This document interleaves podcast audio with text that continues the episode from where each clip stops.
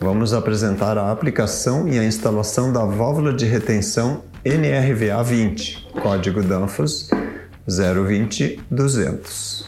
Utiliza-se essa válvula quando é necessária a passagem direta de fluido em um sentido e bloqueio por meio de vedação confiável no fluxo no sentido contrário. Trata-se de uma válvula robusta, tipo disco, para amônia e outros fluidos refrigerantes, conforme consta no site oficial da Danfoss.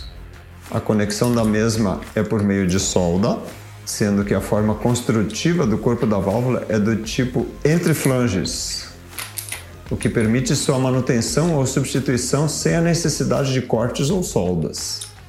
A válvula possui conexão de passagem de 20 mm, suporta a pressão máxima de 40 bar.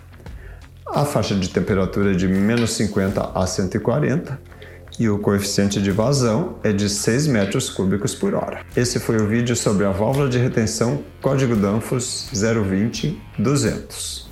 Até a próxima!